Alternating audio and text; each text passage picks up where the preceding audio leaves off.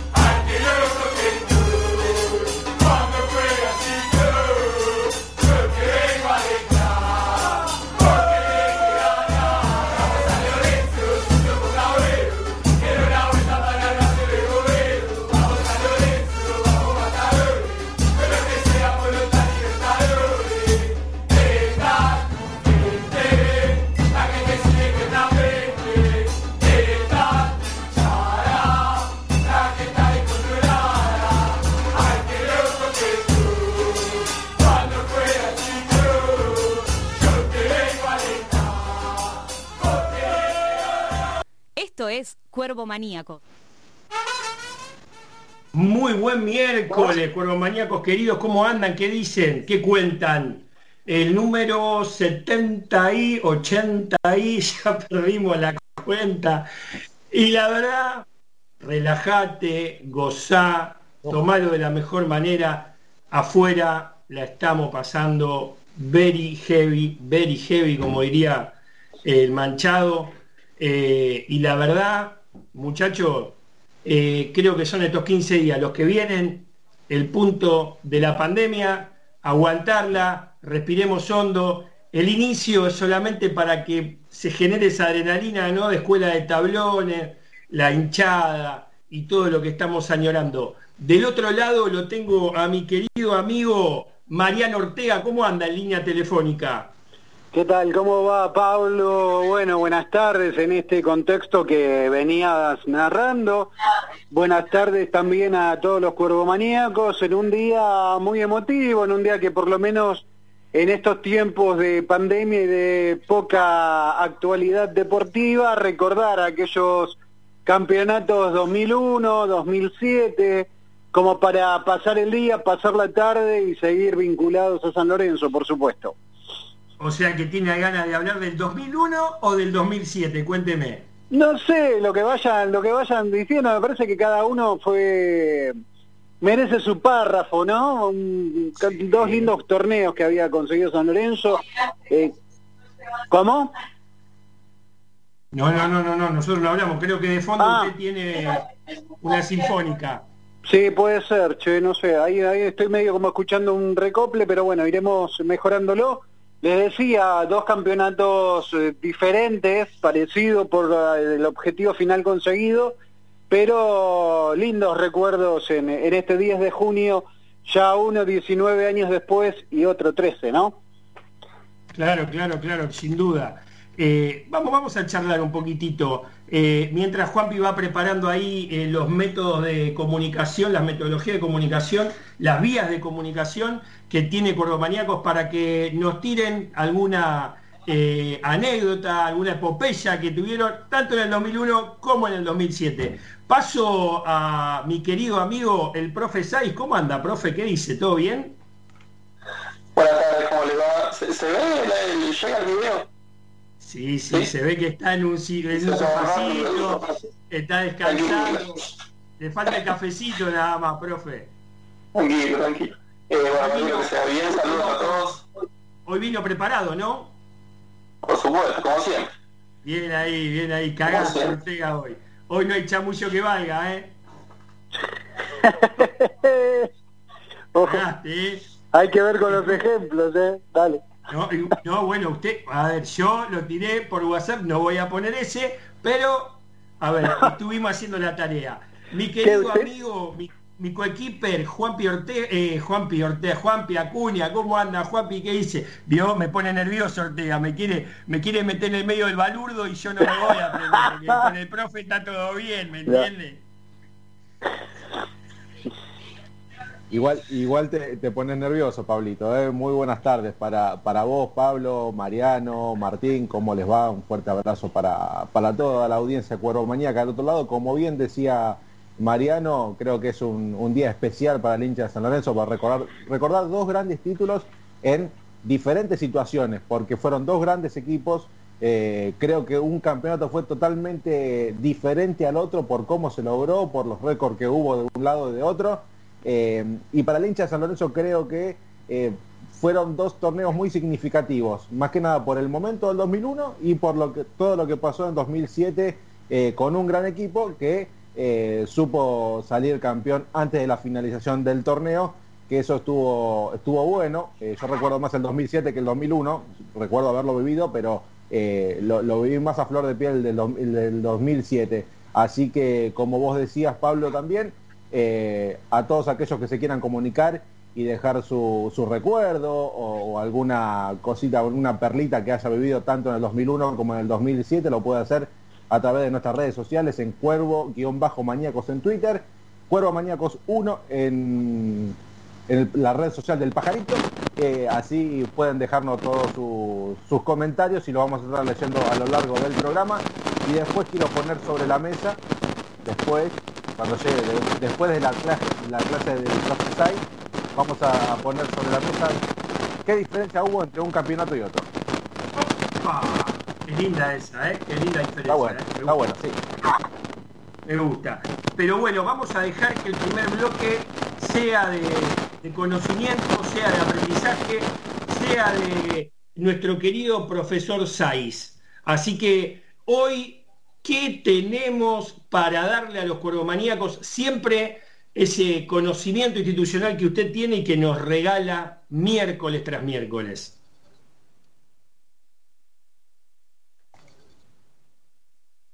No se escucha, ¿eh? Ahí tiene... A ver, dale al... Está silenciado, está silenciado. ¿Está silenciado? Sí, sí, sí. Sáquele el silencio, Saiz. Ahí lo dio vuelta y estoy viendo, está viendo, está viendo chumerío, está viendo No, la chumerío. Nación, está viendo el canal de la Nación. Muy bien, muy estamos, ahí estamos. Perdón estoy iniciándome en el Skype por teléfono. Bien, Eh, el planteo es el siguiente. Tengo un, un socio de San Lorenzo amigo, no vamos a dar el nombre, que está muy enojado y que quiere hacer un reclamo en el club.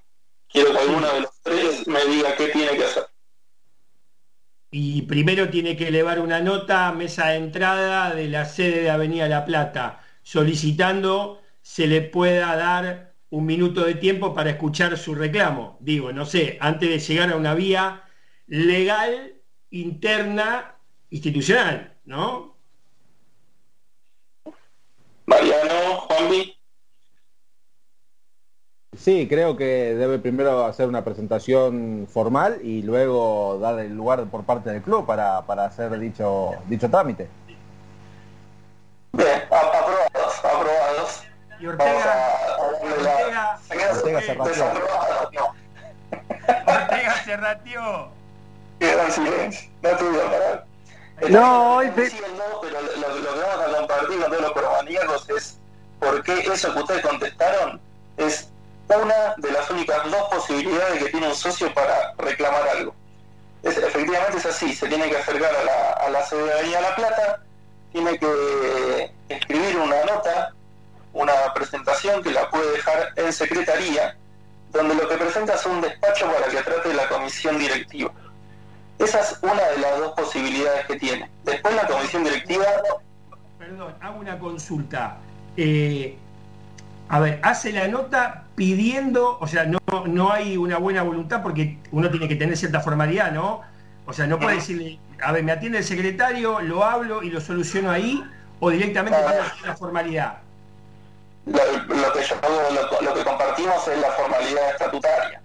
Ok. No, no, no, la, posibilidad de que vaya y que tal vez esté el secretario ahí lo reciba. Como, como son los canales formales, tiene que escribir una nota dirigida a la Secretaría del Club, a modo de despacho, como se dice informalmente, y él tiene que plantear su, plantear su reclamo, su iniciativa, o sea, que, planteamos esto como un, enojo y un reclamo, ¿no? Pero tiene que escribir ahí todo lo que, lo que el socio determine, y después Secretaría y Comisión Directiva determinarán si le dan tratamiento a ese tema en una reunión de comisión directiva, si lo convocan, si no lo convocan, en fin, dice que hay que dar respuesta, pero la manera en la cual tiene que dar respuesta eh, el órgano de gobierno no está establecida, así que puede ser un llamado telefónico, un mail, una convocatoria, lo que sea. Pero vuelvo sobre lo que quería hacer énfasis, ¿no? Hay solo dos maneras de, elevar un reclamo. ¿Les parece por qué, todavía no lo dije la segunda, ¿no? Pero ¿les parece por qué hay solo dos maneras a través de las cuales un socio puede elevar un reclamo? Y la verdad que no, porque si hubiera más sería un despelote. La explicación por la cual eh, hay dos maneras nada más es porque uno de los tres órganos de gobierno, justamente el, más soberano de los tres, son representantes de los socios. La asamblea, que como decimos de manera corta, en realidad es una asamblea de representantes de socios. Por lo cual, en una cantidad por demás considerable, el socio está representado eh, por esos representantes, valga la redundancia. Es llamativo también que si, agarramos el estatuto, el socio tiene nueve derechos y once obligaciones. Pero de esas eh, 20 eh, cosas que tiene a disposición el socio, tan solo una la vincula con las autoridades, que es esto que yo les comenté, la posibilidad de generar una nota por escrito, presentarla a la Secretaría y que se convierta en un despacho para la que la comisión directiva lo trate. A ver, eh, profe, vamos, vamos a un ejemplo. Estamos en la ciudad deportiva, estamos jugando al fútbol y, y, dos socios se agarran a las piñas. Uno de esos dos va, eleva una nota y ¿quién tendría que actuar en ese caso? va a definir la comisión directiva quién se va a encargar de esto. ¿Por qué? Me das el pie y crean todos los cuerpos que no practicamos esto. Salió así pero el segundo punto que tiene un socio para poder elevar un reclamo es ante el Tribunal de Ética, que no es un órgano de gobierno, ahora vamos a ver por qué, pero sí es una como una institución interna, el Tribunal de Ética.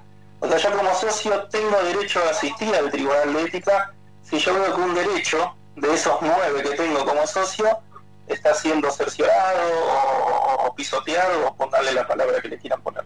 Entonces, o presento una nota en secretaría o voy al tribunal de ética y digo, hay un, por ejemplo, en el, ejemplo que vos das, para la redundancia, a mí no me gustaría estar en la ciudad deportiva y que haya dos personas que se agarren a trompadas adelante mía, entonces esta es la tranquilidad que yo quiero tener ahí está siendo mermada, entonces elevo al tribunal de ética eso, de que pasó tal cosa y demás. Ahora, lo que me parece interesante, eh, si, si les parece bien, es que avancemos sobre el tribunal de ética. ¿Están de acuerdo? Sí, a ver, eh, perdón, profesor, pero tengo algunas cuestiones. ¿Eso es solamente en función de los reclamos o pueden ser propuestas y, o instalar temas de conversación? ¿Cómo? Veo que hay un alumno en el fondo que, en el fondo que no está escuchando atentamente. Eh, dijimos reclamos e iniciativas. Ah, perfecto. Perfecto. Siempre me siento por atrás, ¿no? disculpe. Pero el a ver, el funcionamiento, pero pero para para digo, para aclarar también tiene tiene bastante que ver y está bastante vinculado a por ejemplo lo que sucede eh, con el tratamiento de la ley de rezonificación, ¿no? Por ejemplo, en lo que es la cuestión de la legislatura porteña. Eh, a ver, claro, digo, usted, usted presenta un escrito de mesa de entradas y después, digo, se tienen bastante que ver las estructuras y, y los y los estatutos con, con los funcionamientos de los órganos de gobierno, ¿no? Totalmente, claramente, sí, sí, sí. Y, fíjense que, que, distinto que funciona esto que les decía del Tribunal de Ética, ¿no? Aclarado este tema que Mariano pone sobre la mesa, obviamente son reclamos e iniciativas. Cualquier cosa que un socio pueda, eh, quiera hacer, por, por positivo o negativo, lo puede hacer vía Secretaría Comisión Directiva. Y con el Tribunal de Ética, que como decía, ¿por qué no es un órgano de gobierno? Porque ninguno de nosotros lo elegimos. Los miembros del Tribunal de Ética, que son siete, los elige la Asamblea. Nosotros, cuando vamos a votar, elegimos los miembros de los tres órganos de gobierno, Comisión Fiscalizadora, Asamblea de Representantes y Comisión Directiva. No así el Tribunal de Ética, por eso no es un órgano de gobierno, los elige la Asamblea. Tiene siete miembros, eh, el Tribunal de Ética, cuatro, dice el estatuto, que tienen que tener conocimientos jurídicos y un título profesional habilitante. Yo esto estoy totalmente en desacuerdo, porque me parece que en un tribunal de ética, una persona que, que dé prueba de, de, honorabilidad a lo largo de su carrera profesional, sin importar en lo que se dedique, puede ser un taxista. De verdad, alguien que en el mundo de San Lorenzo haya tenido un, un desempeño honorable, para mí puede estar ahí. Eso es un, un comentario que hago yo. Son siete miembros, es importante que sea un número impar porque tienen que decidir eh, cosas y en el caso de que haya un empate hay que desempatar, esto es habitual. Claro. Eh, ¿Cómo funciona para ustedes eh, el Tribunal de Ética? Y para mí se juntan los días sábado en la confitería de la se toman unos cafecitos y lógicamente, a ver, poniendo la ética, la honorabilidad de cada uno, sacan el criterio, digo no sé, no se me ocurre porque tampoco tienen grandes actuaciones, ¿no? De, de, del Tribunal de Ética. Eh, este, este profesor no resta puntos ante respuestas incorrectas, así que quédanse. El profe le tiene un zaraza, ¿qué quiere que le diga? Les voy, les voy a compartir palabras textuales de lo que dice el estatuto. ¿Cuándo funciona el Tribunal de Ética? Espere, espere, le voy a, yo le voy a, bien de chupame, le voy a preguntar. ¿Usted sabe el nombre de los siete? No. No lo ah, ¿Vio? Sí, ¿Y uno sabe? sabe? ¿Sabe alguno o no sabe alguno? No, no, no, es que no lo encontré. Me, me- me- te me adelantás a lo que, las cosas que iba a compartir. No encontré quiénes son. eh, Yo tengo uno, porque lo quiero mucho y hace más de 50 años que está dentro del club y es como usted dice, no sé si tiene título, capaz que lo tiene, pero el señor Lucchini es una gran persona, integra el, Tribunal de Ética. Siga usted, profe. Eh, a ver, si me retó punto el anterior, súmeme en esta, ¿eh? Está, está positivo. Palabras textuales del estatuto. ¿Cuándo funciona el Tribunal de Ética? Cuando lo considere conveniente. Con lo cual, el Tribunal de Ética, esto que, que vos mencionabas, que si se junta a tomar un cafecito, no, no tiene ninguna obligatoriedad de tener reuniones como si tiene la comisión directiva cada 15 días. Entonces, cu- cuando lo considera conveniente, ¿cuándo lo considera conveniente? Si es que alguna vez así lo desea, eh, porque alguno de sus miembros convoca al resto, o porque alguien de comisión directiva eh, los convoca, o porque algún socio acude a ellos con algún reclamo, o, o reclamo no, con alguna situación que entienda que el Tribunal de Ética tiene que actuar. Por eso, también citando palabras textuales del estatuto, lo que dice es que no es un, un espacio que actúa por iniciativa propia, sino que actúa por denuncias de socios y órganos de gobierno. Por lo cual, siendo bizarro en el ejemplo, pero para enfatizar el concepto, puede ver que durante todo un periodo de gobierno el Tribunal de Ética no se junte nunca, porque no hubo ningún socio que lo convocó, no hubo ningún órgano de gobierno que lo convocó, y, y ellos consideraron que no tenían que juntarse, entonces no, se juntaron. Tiene tiempos, vamos a suponer que alguno de nosotros, eh, que voy yo, Martín Saiz, y dos, dos personas a agarrarse a trompadas dentro de la ciudad deportiva, eh, elevo ese, esa cuestión, ellos tienen 120 días para, para promulgarse al respecto y tratar eh, el caso que yo les acerque. Y lo que, lo que está bueno, esto sí para mí es positivo, es que es bastante claro el estatuto en, en, bueno, qué tiene que hacer el Tribunal de Ética. El Tribunal de Ética tiene que investigar, tiene que juzgar, tiene que dictaminar hechos.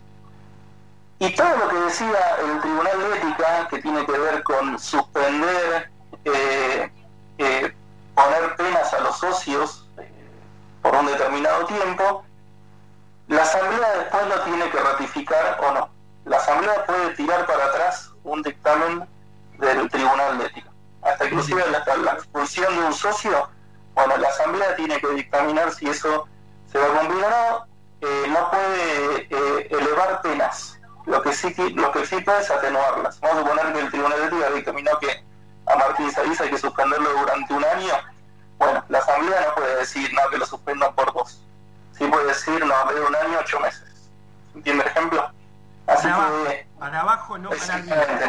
Puede atenuar. Le hago una pregunta, si me suspenden, ¿sigo pagando la cuota o me puedo hacer el DOLOU? No, no, pierde los derechos y obligaciones. Ah, o sea que, volvería, volvería a ser, si yo tengo 30 años, tengo, tengo el, patrimonial, lo pierdo y vuelvo a ser un asociado que va y, inicia nuevamente. No lo sé y, te digo por qué no lo sé, porque no hay ningún artículo que diga eso. Por eso, así como eh, eh, te, me adelantaste y que está muy bueno que quiénes son, eh, yo como un socio normal no pude averiguar quiénes son, no, no, me esforcé más, no me esforcé más que entrar a la página del club y a las redes y de buscarlo, pero la otra cuestión es sobre qué toma decisiones. O sea, el Tribunal de Ética históricamente en San Lorenzo genera jurisprudencia, eh, el reglamento interno del Tribunal de Ética, como tiene que tener cualquier comisión y órgano, no, no está a disposición. Entonces, eh, la manera en la cual toma decisiones y qué argumentos toma Entendí yo, esto corre por mi cuenta, que queda arbitrio de los siete miembros y del el debate interno que puedan llegar a tener y que luego lo elevan eh, a la comisión directiva. A modo de resumen lo que yo quisiera aportarles, subjetividad de mi parte, me parece que esto del Tribunal de Ética es algo súper importante, eh, cuyos miembros deberían ser personas que todos conozcamos y que todos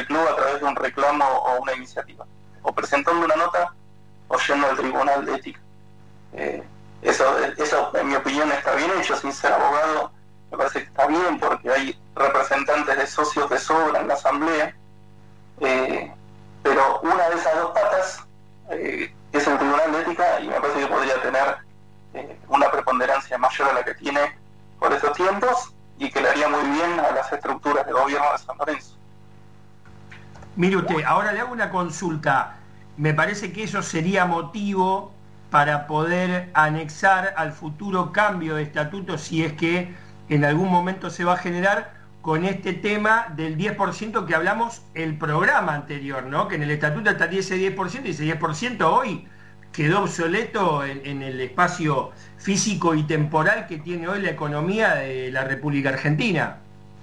Totalmente, y, yo estoy totalmente en desacuerdo con, esta cuestión de, que de, de los 7-4 tienen que ser tener un título habilitante de conocimientos jurídicos, porque no creo que sea la finalidad del Tribunal de Ética. Acá, como decís vos, entiendo que, la persona que nombraste era antiguamente el presidente de, la Junta Electoral, ¿no? ¿Digo bien? Exactamente. Bueno, las veces que he escuchado de él, siempre me han hablado como que es una persona muy respetable. Y me parece que eso, eso es lo más importante, que las personas que estén ahí o sea, sean personas que tengan un, prestigio en San Lorenzo, un respeto de sus valores, eh, que no hayan tenido ninguna mancha, ninguna cosa extraña, cosa que nosotros los respetemos, ¿no? Y que entendamos que cuando ellos determinan algo, si bien después la Asamblea va a tener que decir, ratificar o no lo que ellos dicen, nos genera un respeto importante. Eh, y de vuelta, ahí hay, un órgano, porque volvemos sobre este ejemplo, dos personas agarrándose a trompadas, un socio que eso o le una nota o va al tribunal de ética. No tiene otro camino eh, para, para manejarse, hasta donde yo les puedo compartir por lo menos ¿no? de, lo que el estatuto dice. Cuervo Maníaco, si no te quedó claro La próxima te vamos a explicar quiénes son los componentes y un poquitito más sobre la segunda parte de lo que sería el Tribunal de Ética en el Club Atlético San Lorenzo Almagro. Hasta acá, el que está en el fondo hace silencio. El que tengo acá al costado se muestra este, bien, bien comprometido. Y el de acá le agradece al profe porque la verdad me bajó unos puntos, lo volví a recuperar. 7.29, vamos a ir a la tanda. Prepárense eh, los celulares, así nos mandan los mensajitos que tienen que ver con el recuerdo que cada uno tiene con el 2001 y con el 2007. Y vamos a poner un tema de los redondos, violencia es mentir, en parte agradeciéndole a nuestro querido presidente de la Nación por la expropiación de Vicentín, sabiendo que el Estado y la soberanía alimenticia tienen que estar eh, en representación del pueblo argentino. Así que desde este humilde lugar, desde mi concepción, le agradezco y esperemos que todo empiece a encauzarse de aquí en más. Así que, Chinito, violencia, mentir para todos los cuervomaníacos.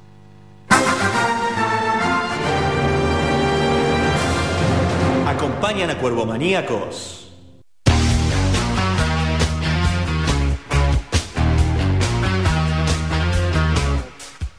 Lava autos, qué bueno. Lavado de carrocería, motor, chasis, limpieza de tapizado y tratamiento de tiling.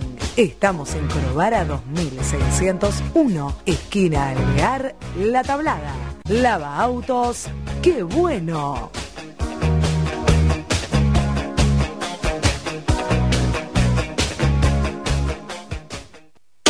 Maybe Zapatos, el mejor calzado de mujer. Elguera 323, entre Avellaneda y Bogotá. Búscanos en Facebook o en Instagram como maybe.zapatos.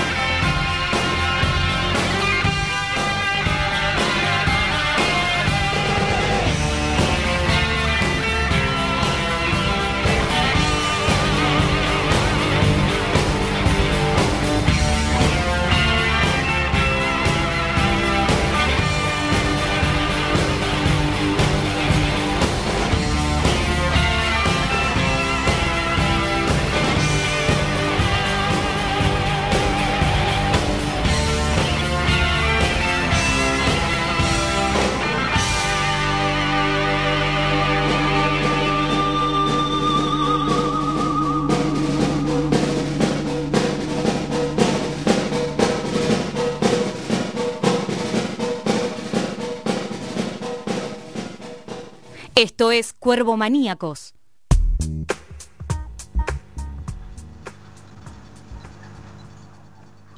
Ortega, Sí, señor.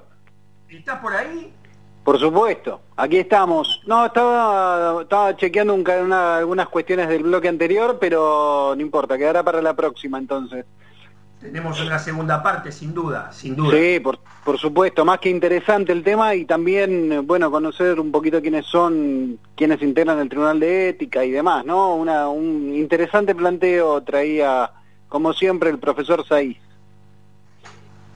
Sin duda. Dígame, dígame, abre usted el, el segundo bloque. Bien, decíamos al comienzo del programa en una fecha muy particular para todos los hinchas de San Lorenzo, ¿no? Que podemos recordar dos campeonatos y dos lindas etapas, dos lindos equipos, lo que fue el, el campeonazo del 2001 y también el equipo del 2007 de Ramón ha sido un equipo por demás interesante eh, para obtener aquel aquel campeonato, ¿no? Sin duda. Sin Con- duda. Con Eh, dos ¿a usted estructuras- ¿A usted le interesa saber primero las diferencias o quiere aportar todo su conocimiento en cuanto a esas dos épocas que las ha vivido, por cierto, y cerca de ambos planteles? A ver, no, con dos estructuras y con dos, eh, digo, después eh, está bueno redondear con, con el tema estadísticas, pero sí, por lo menos en lo, en lo conceptual en cada uno de esos equipos, ¿no? Un equipo del 2001 en el cual había arrancado sin, sin técnico oficial, digamos que Manuel Pellegrini asume a partir de la tercera fecha con un plantel plagado de jugadores, muchos pibes del club, ¿no? Con un que los pudo guiando y los llevó hacia un momento histórico de San Lorenzo, con algunos refuerzos, por supuesto, pero también con, con mucha presencia de juveniles, un, un acierto de, de Manuel Pellegrini para, para ir enderezando aquel equipo que había arrancado con algunas dudas, pero que se fue asentando y que terminó siendo un equipo récord en el fútbol argentino, reconocido hasta hoy. Por supuesto, atrás de, del ingeniero Manuel Pellegrini, también eh, Rubén Cousillas y demás eh, muchachos que también lo fueron poniendo como, eh, como en conocimiento y empapando de los temas de- que tienen que ver con la historia de San Lorenzo, ¿no? Sin duda. Juan Pi Ortega, Sí, eh, bueno, eh, coincido en parte con, con Marianito Ortega, creo que en el, en el campeonato de- del 2001, antes de, de la llegada del ingeniero Manuel Pellegrini, con el paso de Víctor Hugo Doria por el interinato técnico de, de San Lorenzo, el equipo había arrancado eh, de una manera favorable, aunque después no se había sentado bien, eh, hasta que el propio Pellegrini, que uno quizás eh, lo, lo saltaba con el, con el apodo de ingeniero, quizás eh, también algunos eh, burlándose, ¿no? De cómo ingeniero iba a ser técnico de fútbol, pero después le terminó dando una estructura, jugando con un poquito con el juego de palabras, ¿no? Una estructura al equipo que lo mantuvo firme a lo largo de muchas fechas, lo hizo protagonista, era un equipo vistoso, un juego que eh, llamaba al hincha a ir a la cancha, San Lorenzo reventaba la- el, el estadio todas las fechas, ha pasado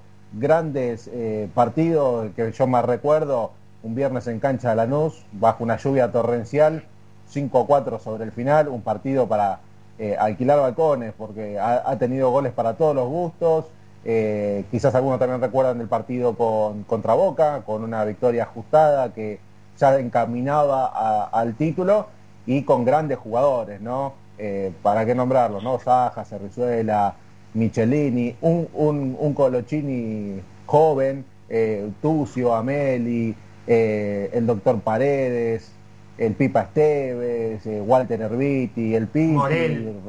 Morel Rodríguez, el paraguayo, que había hecho una, una muy buena dupla técnica con, con el propio Gonzalo Rodríguez.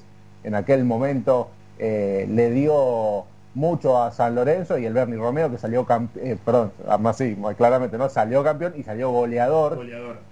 Del torneo del 2001 con eh, 15, 15 goles y un San Lorenzo récord, como bien decía Mariano, eh, que quedó junto con las primeras copas internacionales eh, en, el, recuerdo de todo hincha San Lorenzo. Y a comparación de, del equipo del 2007, eh, que desde un comienzo Ramón Díaz lo, lo, como, como el Falcon, que después terminó siendo una Ferrari, ¿no? Por cómo jugó ese equipo. Eh, creo que eh, si pongo sobre la mesa apellidos del 2001 y 2007, eh, San Lorenzo es lo que lo, que lo, lo jacta a- al propio Ramón Díaz también de sacar adelante un torneo del 2007 con menos apellidos, a mi entender, que el 2001. Está bien, estaba la y estaba el Cookie Silvera, estaba eh, la Gata Fernández, que ahora eh, va- se, va, se va a retirar, Tula, Gisig, eh, eh, ha tenido eh, buenos jugadores que le dieron también a, San Lorenzo un título muy esperado que lo terminó coronando como local ante Arsenal, aunque terminó dando la vuelta en, en cancha de Quilmes. Creo que son dos lindos torneos para recordar por, por todo lo que se dio a lo largo de, de- del certamen, pero yo de manera personal lo vi- viví más el del 2007, así que me me quedo con el 2007, pero el 2001, por todo ese lapso de las dos copas internacionales, las dos primeras copas y el torneo, creo que fue uno de los mejores segmentos de, de San Lorenzo en su, en su historia futbolística. Le puedo hacer una pregunta eh, a Cuña y apelo Sí. también al profe y a mi querido amigo Ortega. ¿Pueden hacer memoria, apelo a sus mentes sabias ver, y, sí. y emotivas? ¿Hay un jugador, hay un jugador que haya estado en los dos campeonatos? Um, qué buena pregunta, ¿eh? Eh, ¿Vio? Sí, sí, sí, sí. Muy buena pregunta, ¿eh? déjeme... El más cercano que tengo para mí es Bernardo, pero me parece que estaba en Quilmes en ese momento. Me parece, ¿eh? Claro, en el 2007 no, no estaba Bernardo, ¿eh? Por eso le digo, el más cerca, porque después volvió. Estuvo un lapso Claro. cortito en Quilmes y vuelve. La pregunta es, Ortega, Acuña, Saiz, ¿hay un jugador que haya estado en los dos campeonatos obtenidos? ¿Le No dejo la tarea para el próximo miércoles? O si no, Sí. que lo conteste la, la- la gente a, a las redes sociales. Sí, Marian. No, no, no, sí, estaba, estaba mm, pensando un poco cómo eh, eh, en esta pregunta y, y cuesta, ¿eh? Cuesta recordar, cuesta recordar. Yo a, a- a simple a simple memoria no me viene que, que haya un jugador que estuvo en, lo- en los dos torneos, ¿eh? No, no, no, no, no, no me viene a la memoria, pero bueno, es una, una tarea para el próximo programa, claramente. Qué lindo, es como ahora el profe pasa a ser yo. Usted, Saiz, cuénteme qué recuerdos vagos tiene, o por ahí no tan vagos, con respecto al 2001 y al 2007. Yo sé que es una persona joven, que tiene unos veintipico de años y que, bueno, a comparación de Ortega y mucho menos quien le habla, este, vio, ya estamos peinando canas. No vamos a mentirle a la audiencia que tengo 35. No, ya no son 20 y pico. Vamos, No, 35, todavía. pero mi sentimiento es, es el mismo de Juanpi. Yo viví mucho más el 2007 que el 2001. Eh, y en, en términos emotivos, dos cosas eh, son las que siempre se me vienen a- al corazón cuando sale eh, ese año. La primera es que guardo, guardo con mucho cariño que fue un campeonato que, que tuve el honor de ir a todos los partidos. Eh, jugó en Mendoza, no me acuerdo dónde más jugó también, pude ir a, a todos los partidos. Eso para mí fue como algo súper importante en, en mi vida con San Lorenzo. Y se dio así, no es que me lo propuse ni nada, pero todos los partidos. Y la otra cuestión, aunque pueda sonar, eh, pueda parecer extraño, pero mi, mi gran apego con ese equipo, o con esa época, con, con esa época, no fue en el campeonato, sino fue el 4-3 con Racing. Pero en mi, en mi Sí. corazón está como eh, eh, añadido a esa campaña. Eh, y, y- y- ese partido, ¿por qué ese partido creo yo que me pegó tanto? Primero porque fue un día un día de semana, me acuerdo que llegando con mi viejo sobre la hora, de por trabajo y demás, pero me parece que ese partido resumió esa campaña.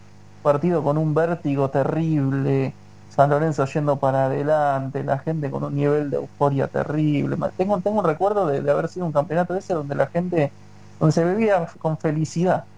Eh, partido a partido. Y me parece que ese, ese partido, por lo menos en mi corazón, resumió esa campaña. Como que fue un broche de oro de un regalo espectacular y a, y a los San Lorenzo, ¿no? O sea, 3 a 0, 4 a 3. San Lorenzo. No, no- Claro, a ver. Y ahí, ahí está, y usted corríjame, Ortega, con lo que yo voy a explayar en estos dos minutos que tengo, eh, y también voy a apelar a, a la memoria de periodista deportivo del Mister Acuña. Eh, ese partido nos fuimos al vestuario 0-3. ¿Eh? Nos fuimos 0-3. Totalmente este, injusto, injusto, pero, pero los que teníamos la posibilidad de ver cómo era el manejo comunicacional del director técnico con los dirigidos, eh, ya uno venía entendiendo que si ustedes tuvieron en algún momento la posibilidad, si no, vayan y busquen videos, el ingeniero no se paraba a dar indicaciones a los San Paoli. Estaba sentado compartiendo con Cousillas, tomaba nota y todas las indicaciones las daba en los 15 minutos que tenía en el vestuario. Y San Lorenzo en muchas oportunidades, en muchas canchas de local y de visitante, se vio en desventaja ¿sí? en los primeros tiempos y en los segundos salía con un esquema totalmente diferente, agresivo y a dar vuelta al partido. Corríjanme si yo estoy equivocado, Ortega o, o Acuña. Sí, claro. O sea, un, un esquema muy inteligente, una persona muy inteligente, con muchos eh, principios, eh, se ganó el, respeto del vestuario de entrada. Eh, igual el partido que, que está mencionando, que está mencionando, profe, me parece que tiene que ver con, con la campaña siguiente, ¿no? El 4 el 4-3 con Racing, que íbamos eh, 0-3. El año del, del Sí, sí. torneo fue, fuimos locales con Racing y no, fuimos visitantes también.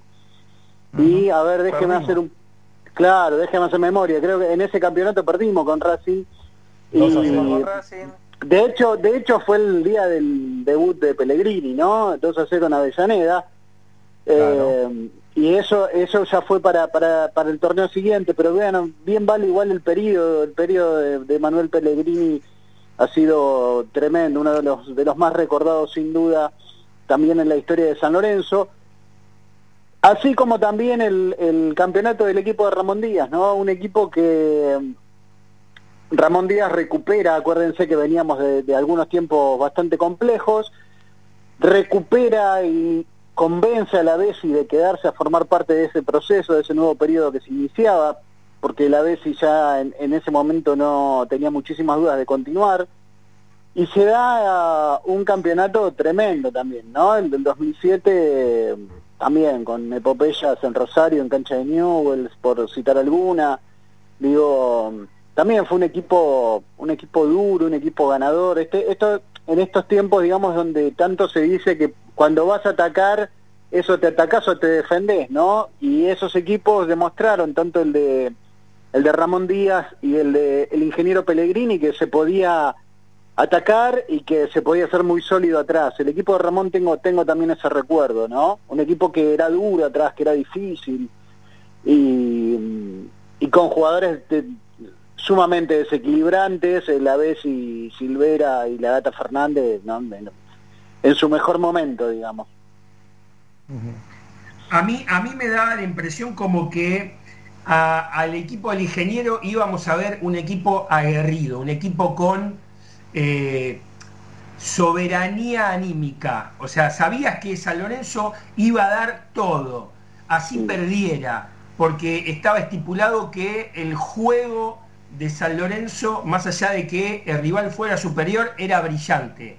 Y en el 2007 ibas a ver a un San Lorenzo con clase, con jugadores, ibas con una, una cierta tranquilidad donde ibas a tener eh, un destello de un Lavesi, un, un mediocampo que te generaba un juego más, digamos, este, cómodo, y una defensa que, mamá mía, ¿no? Este, Sí, sí, sí. Bueno, pero igual también recuerde, por ejemplo, la, la noche en Argentinos Juniors, aquella, aquel partido en cancha de argentino que no había entrada por ningún lado, bueno, un desastre.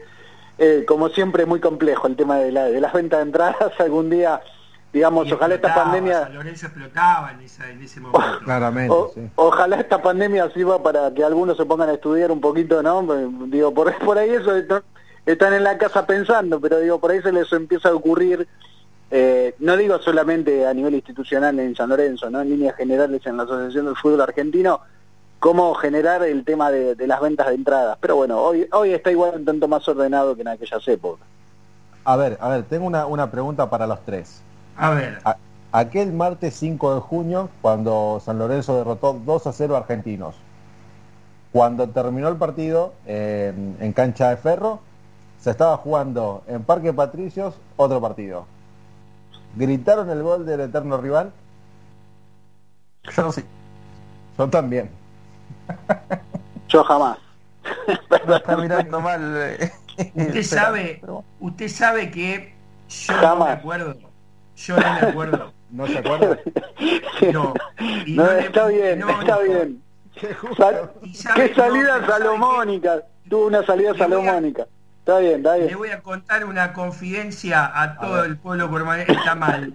Cuéntela, pero- cuéntela, El, antes, año- ¿no? el- el verano anterior, el verano, el verano, estaba en San Bernardo Sí. y estaba en una plaza eh, con unos, digamos, dos amigos y vinieron cinco y nos robaron.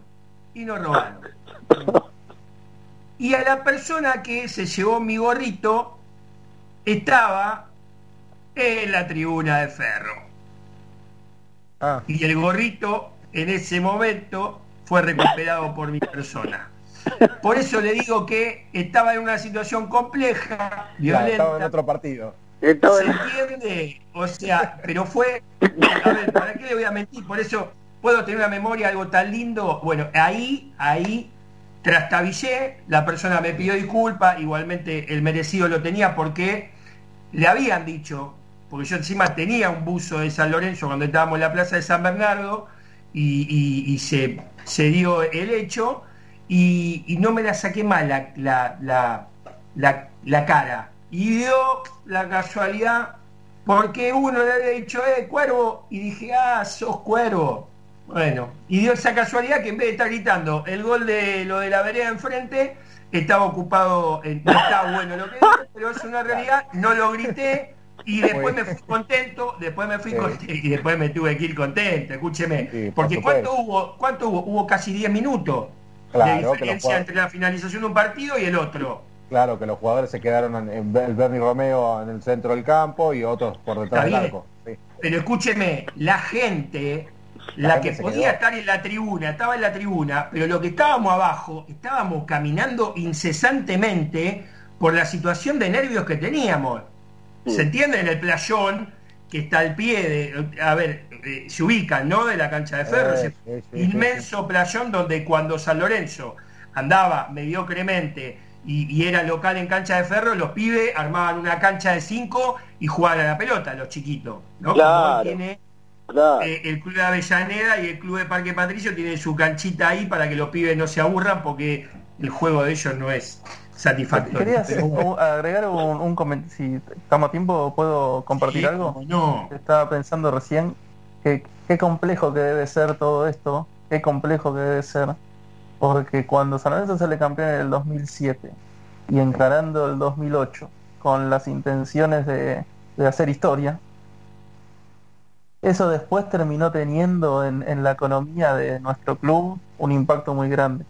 Pero siempre enfocándose en esas cosas, ahí, disfrute. Rela- re- relaje y disfrute. Pero o sea, qué complejo que debe ser Sí, está bien, tienen que liderar el club. Sí, en ese claro. momento, ¿quién iba a decir que esas inversiones que San Lorenzo estaba haciendo para apostar a, a ser campeón de la Libertadores y a tener jugadores eh, de, de primera línea? Eh, pero que qué difícil que es cuando la, la gestión está tan asociada a un resultado, ¿no? Porque eh, después San Lorenzo tuvo problemas a nivel de club con todo esto. Claro, Pero bueno, bueno, qué, qué- eh, qué difícil, no tengo otra cosa para decir que que- qué difícil. Sí, no, no, es que, a ver, son, son muchas veces terminan siendo yo como esa frase del esclavo de sus palabras y digo, ¿no?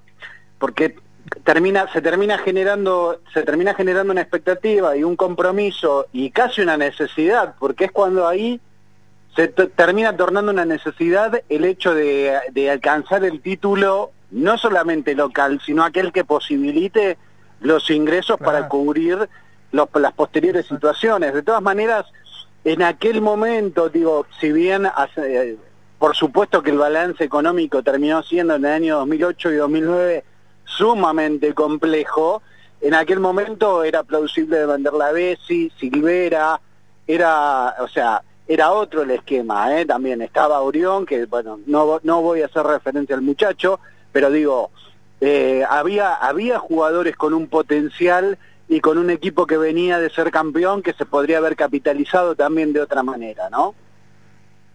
Sin duda. A ver, a mí, a mí me, a mí me quedaría algo que estaría bueno ya para, para el próximo programa ir comparando, me encantaría, ¿eh? Porque estamos ante una situación donde, más allá de que algunos periodistas se quejen porque el actual director técnico tiene mucho diccionario, tiene mucha filosofía, tiene mucha literatura, ¿sí? Eh, no estaremos ante un futuro Pellegrini, ¿no? Viendo que podemos contar con juveniles, dígame. Sí, Ahí me levantó yo- la yo mano. creo- eh. No, yo creo que este, este tipo de técnicos claramente viene a imponer un carácter propio en, en- el equipo. Que puede ser esos técnicos que queden en la historia o que puedan ser tranquilamente un técnico que sea un- una paparruchada total. Eso es lo, que tiene este, este tipo de, compromisos para técnicos que son nuevos y que tienen una joyita, porque hoy San Lorenzo, el- el equipo de San Lorenzo es una joyita. Si lo sabe utilizar a la máxima perfección, puede lograr muchísimas cosas Mariano Soso. ¿eh? Y yo no, no- no estoy de acuerdo con, con lo que dicen que es un técnico lírico, está bien, le gusta hablar bien, pero después de ahí, viendo lo que hizo en Defensa y Justicia, si San Lorenzo juega así, me encanta, ¿eh? ya firmo. Saiz, ¿qué opina? No, lo mismo. A ver, yo le- lo he hablado con ustedes más de una vez fu- fuera de, de- de la radio. En San Lorenzo está este tema de, la crítica liviana o, el reclamo liviano y esto es, mucho más difícil de lo que la mayoría piensa y, hay que tener, hay que dar espacio. Lame- Lamentablemente es así, lo tenemos que alejar un poquito del resultado inmediato porque ninguno de nosotros en su vida personal se maneja de esa manera. Entonces le exigimos a, gente que trabaja en San Lorenzo que, se- obre de una manera que nosotros no hacemos. O sea, hay que darle tiempo, los procesos son no, no son tan inmediatos. Esos cambios son, son necesarios. Este muchacho merece una chance. Merece una chance. Yo escuché las entrevistas, me encantaron. Eh, todo eso me gusta. Y más allá de desearle lo mejor, porque nadie le va a desear el mal, todos le vamos a desear que, que salga campeón del mundo. Pero démosle la chance, démosle la chance porque estas cosas llevan tiempo. Acá Cacho me, me pone, eh, estaba revoleando el buzo, en un momento cuando se vino una avalancha, lo perdí, perdió el buzo en el festejo en el 2001 en cancha de ferro. Perdió el buzo, no lo encontró más, no lo quiso buscar tampoco de la alegría que tenía. Andás a ver. No, no, usted, usted se me ríe. Y ojalá que Soso, con los pibes y con el equipo que hoy tiene, pueda ser el futuro Pellegrini. Opa, acá hay uno que me apoya, ¿eh? Es importante. Coincido con Cacho. ¿Y usted, y usted Ortega, qué, qué comenta? A ver, primero que le tocó asumir en una situación sumamente extraña y controversial como es esta pandemia, que está Bien trabajando con un con un plantel que hasta ahora es muy difícil, digo, porque, digo, más allá de, la, de, de ver videos y analizar, digo, habrá que ver los esquemas que puede terminar implementando y el, y el nivel de los jugadores cuando se retome la actividad, ¿no? En principio Sin eso, duda. o sea, ya, ya tiene un tiempo ganado. Además, eh, digo, también la posibilidad de, de, de San Lorenzo contar con un técnico, bueno, hay que, hay que ver qué es lo que pasa, me parece a mí que es un tipo capaz, y digo, si las autoridades de San Lorenzo decidieron también por Mariano Soso, por algo será, me parece también un poco para bajar los perfiles. Venía, usted venía con perfiles de Almirón, venía con Pisi, ¿no? Después estuvieron los interinatos que, que fueron apoyados a medias tintas, pero que en definitiva termina optando por otro perfil de técnico al que se venía teniendo. Por supuesto que es di- distinto a lo que, bueno, por remontarnos de nuevo a lo que era en el 2007 cuando usted sabía que traía a Ramón Díaz y que Ramón Díaz también son los técnicos que ponen e imponen condiciones. Con Mariano Soso es otro perfil, habrá que ver, ojalá que por supuesto le vaya bien y desde aquí las mejores augurios, ¿no? Sin duda, vamos a subir al Twitter de Cuervomaníacos y al Instagram una encuesta para el miércoles próximo si creen que Soso es el nuevo ingeniero Pellegrini. Bueno, Eh, pero le va a cargar esa, pero mire que le va a cargar una pesada a Mariano Soso. Y sí, y sí, hay que darle esa responsabilidad, viejo, si bien invicto. Profe Saiz, mil gracias por estar del otro lado, gracias por, vamos por la segunda parte el miércoles que viene. Eh, Marianito Ortega, gracias por estar del otro lado, papá, te quiero mucho. Le mandamos un abrazo grande a Martín Coelho, que tiene a su mujer en la guardia del hospital. Esperemos que no sea nada, cruzamos los dedos, le mandamos un abrazo grande, fuerza de todos los cuervomaníacos, un abrazo a la familia, Juan Piacuña, gracias por estar del otro lado, bancando Abrazo, la abrazo. Un abrazo a todos, 20 horas clavadas, gracias Chinito, gracias Radio Sónica por estar del otro lado y bancarnos. Les mando un abrazo a todos, así están las cosas Blue Motel y nos vamos hasta el miércoles que viene de 19 a 20. Gracias a todos por estar. Cuídense, loco, por favor. Faltan 15 días.